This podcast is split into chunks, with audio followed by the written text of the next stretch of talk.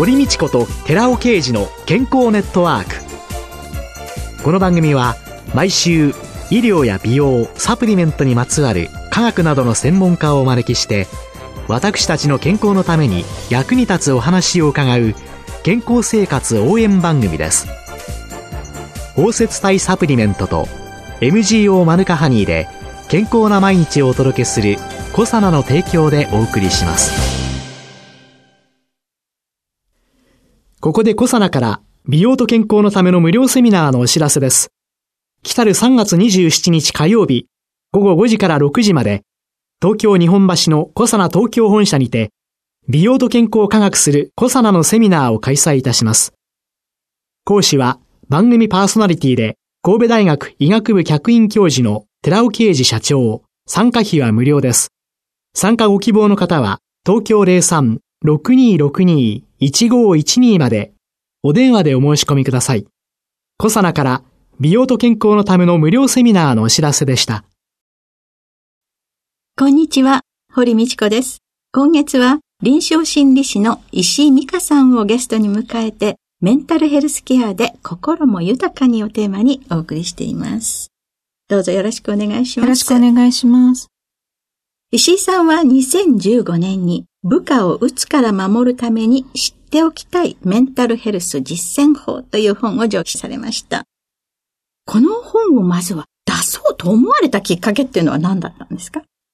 私は企業の管理職や、あるいは人事ご担当者を対象にした研修やセミナーを長年やらせていただいておりまして、受講者の皆さんと接する中で経験したことが大きかったかなと思っています。皆さんからご質問やご意見があったり、あるいはセミナーや講座が終了した後に質問に来られるということがとても多いんですね。えー、その時に、ああ、正しい知識がないがためにこんなに苦労されているんだとか、あるいはもっとスムーズに対応できたことがなかなかこんがらがっちゃってるなとか、管理職の方が現場で悪戦苦闘しながら対応されていて疲弊されるということが多いんだなという思いがあって、そこをお手伝いできないかなというのがありました。それ以外のコンサルテーションをやる場面でも、自分がこうアドバイスしていること、コンサルテーションしていることって、どうやらやっぱり共通しているな。うん、メンタルヘルスケアの対応ってケースバイケースだったり、えー、人によって個人差があるので、バラバラなんだ、オーダーメイドなんだ、といったような考え方があるかと思いますが、ここはやっちゃいけないとか、こういう時はこういう対応をしなければいけないというような基本線があると感じていまして、その上にケースバイケースのものが乗ってくるというイメージで私は捉えています。なので、セミナーの時もそうなんですけれども、取るべきこと、やるべきことというのは基本がある。そこは必ず抑えましょう。で、その上に個別の事情に応じた対応方法があるということをお伝えしているんですけれども、その基本線というのが結構知られていないことがあって、なので、千差万別な対応をしてしまっているんだなということを感じていました。なので、その基本的なルールがわかるだけでも管理職の方の対応ってすごく楽になりますし、あとは、職場全体を見てみても、あの人にはこういう対応をする、この人にはこういう対応をするというふうにばらけてくると、メンバーはそれを知っていますので、例えばあの人はいいよねというようなことになったりだとか、なんでこんな差があるんだろうということを話してたりするんですよね。なので、基本的な部分とケースバイケースとはどこなのかということを明確にすることで、管理職の方の負担ですとか、まあ、人事ご担当者の方のやりやすさが増えればいいなと思って書かせていただきました。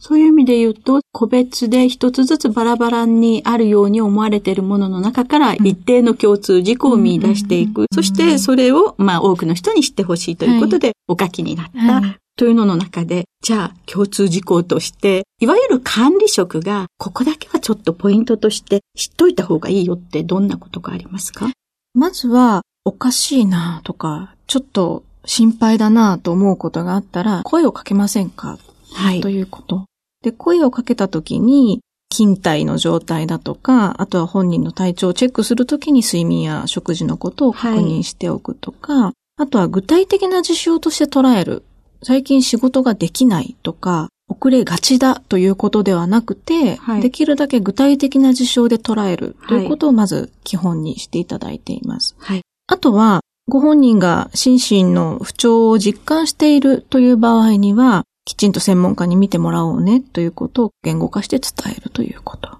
そして、ご本人が受診もしくはカウンセリングに行くなどの対処を取られた後には、その内容をきちんと聞いてくださいと。うん、ここはすごく誤解が未だに多い部分だと思うんですが、えー、その医療とかカウンセリングの情報というのは触れてはいけないと思っている管理職の方が多いのかなと思うんですが、それは実は反対で、管理職は安全配慮義務を負っている一人のメンバー一員なので、きちんとした情報がないと職場での適切な対応が取れません。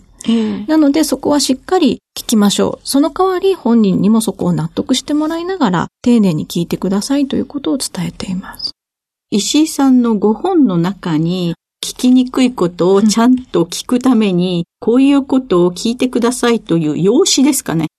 が中に紹介をされておりましたけれども、はい、あ、確かになるほどなと思いまして、こういう細かいことを聞いたりしてなかったなっていうことがあったんですけれども、この具体的に聞くべきことなんていうのを少しご紹介いただいてもよろしいですか？なんかね、電話をかけたりして精神科の先生にお伺いしても、教えていただけないことも多いんですよね。多いですね。なので、ご本人の了解を得て、そして主治医のご了解を得て、管理職が行かれる、はい、主治医の先生のところに行かれるケースもありますね。電話だと難しいかもしれないですね。えー、ですが、この用紙を作った情報提供書を作っている一番の目的は、人によって知りたい情報、得なければいけないと思っている情報に差があるなということがありまして、えー、聞ける人は聞いてるけれども、聞けてない人は聞けてない、必要な情報を聞けてないということがあるので、はい、このフォーマットが生まれば、その後の対処にもきちんとつながりだろうということをまとめています。はい、要点は、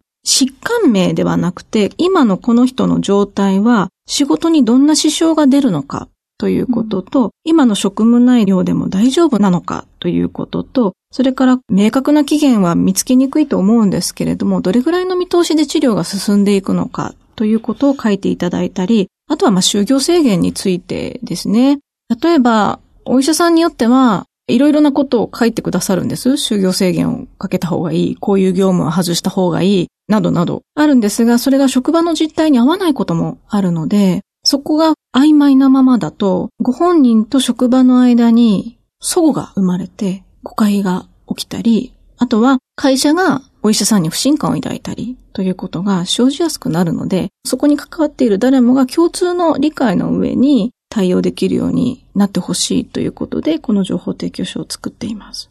で、実際に管理職の方におかしいなと思うことを気づいたらっていうふうに一番最初にお伺いしたんですけれども、そもそも、うつのサインっていうのは、どのようなものがあるんですか？一つは、ため息が増える。それも、多分一度つくぐらいの話ではなくて、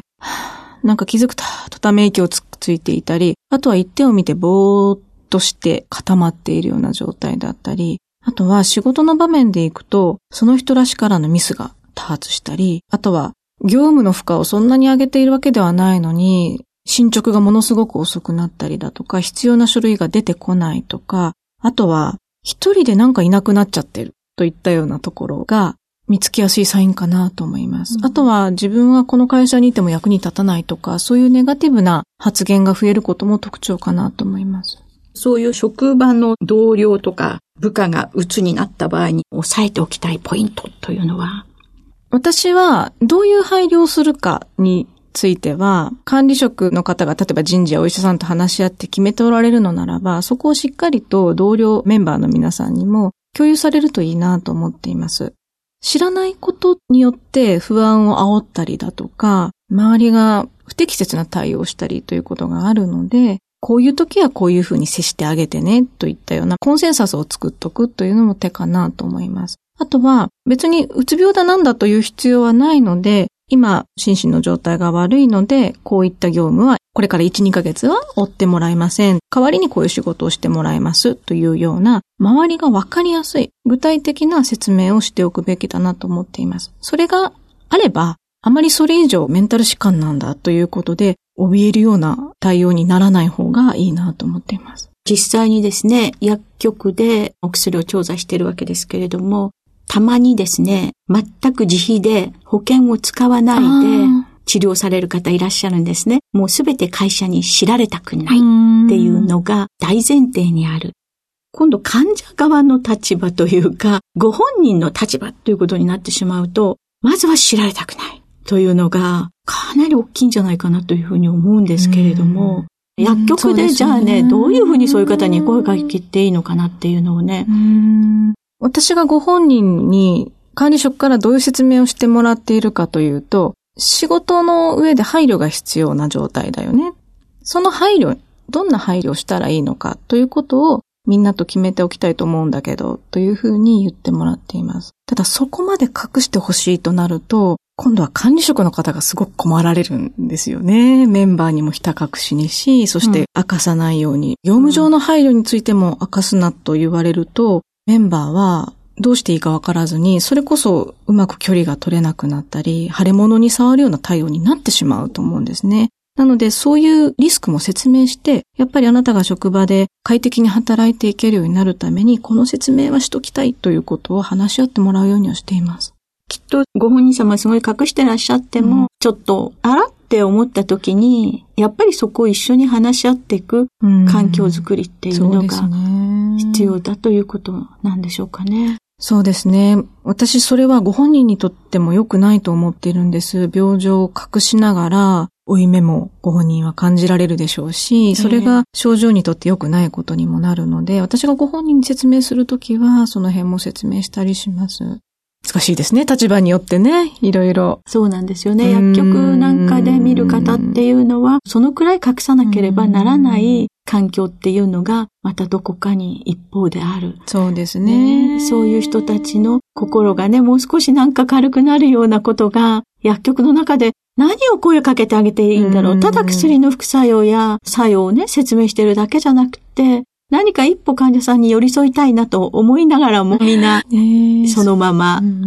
お大事にだけで終わってしまってるというね。なんかそのご本人のどうしてもそこを明かせない、隠したいということに、もしかしたら本当に直してあげなきゃいけないというか、ケアしてあげなければいけないところがあるのかもしれないですよね。そうですよね。で、究極には、うつの予防というのが、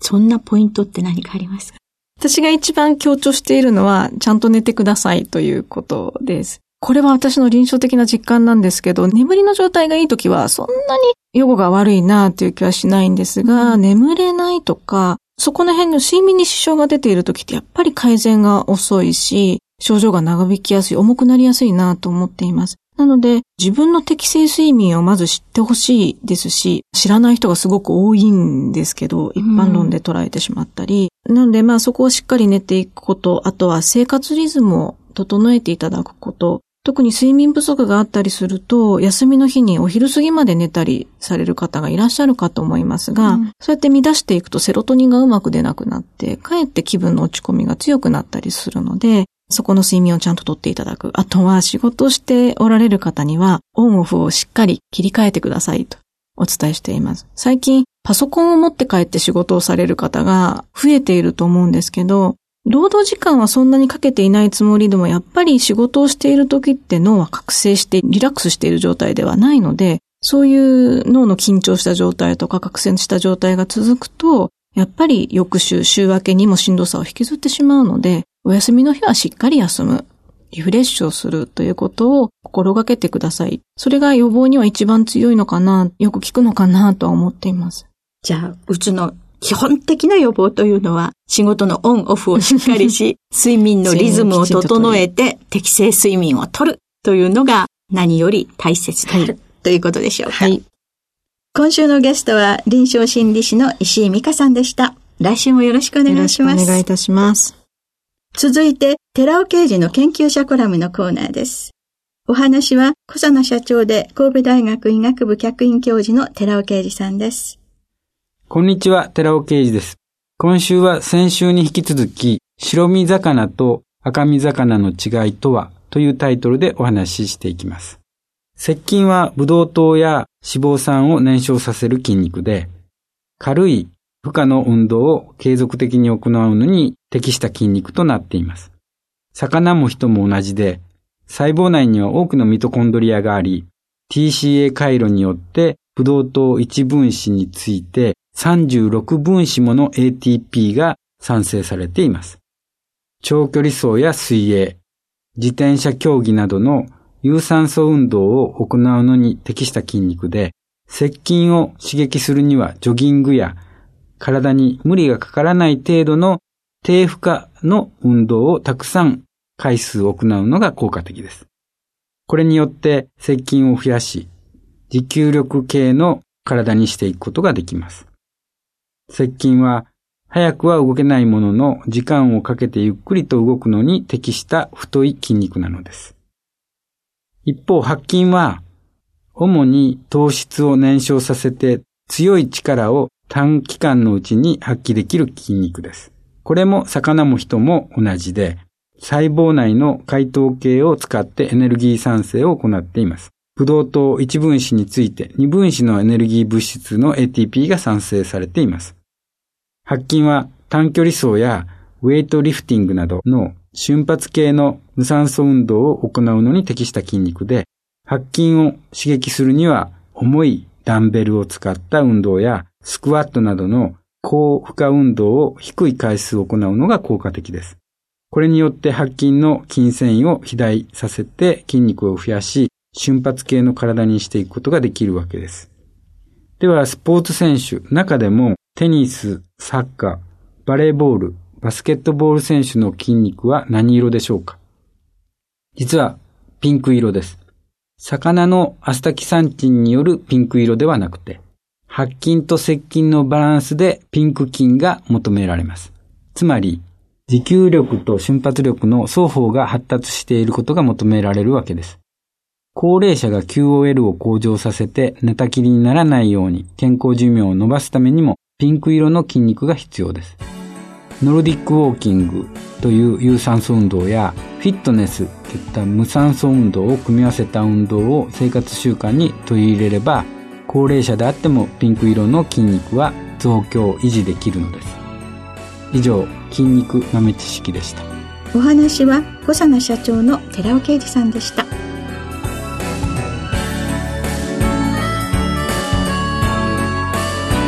ここで5皿から番組お聞きの皆様へプレゼントのお知らせです。環状オリゴ糖で包み込むことによって安定性と吸収性を高めたコエンザイム9点に美白効果が期待されるシスチンを配合したコサナのナノサプリシクロカプセル化コエンザイム9点シスチンプラスを番組お聞きの10名様にプレゼントします。プレゼントをご希望の方は番組サイトの応募フォームからお申し込みください。コサナのナノサプリシクロカプセル化コエンザイム9点シスチンプラスプレゼントのお知らせでした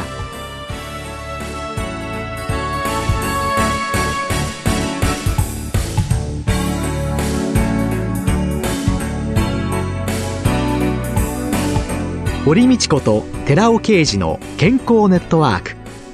この番組は包摂体サプリメントと MGO マヌカハニーで健康な毎日をお届けするコサナの提供でお送りしました。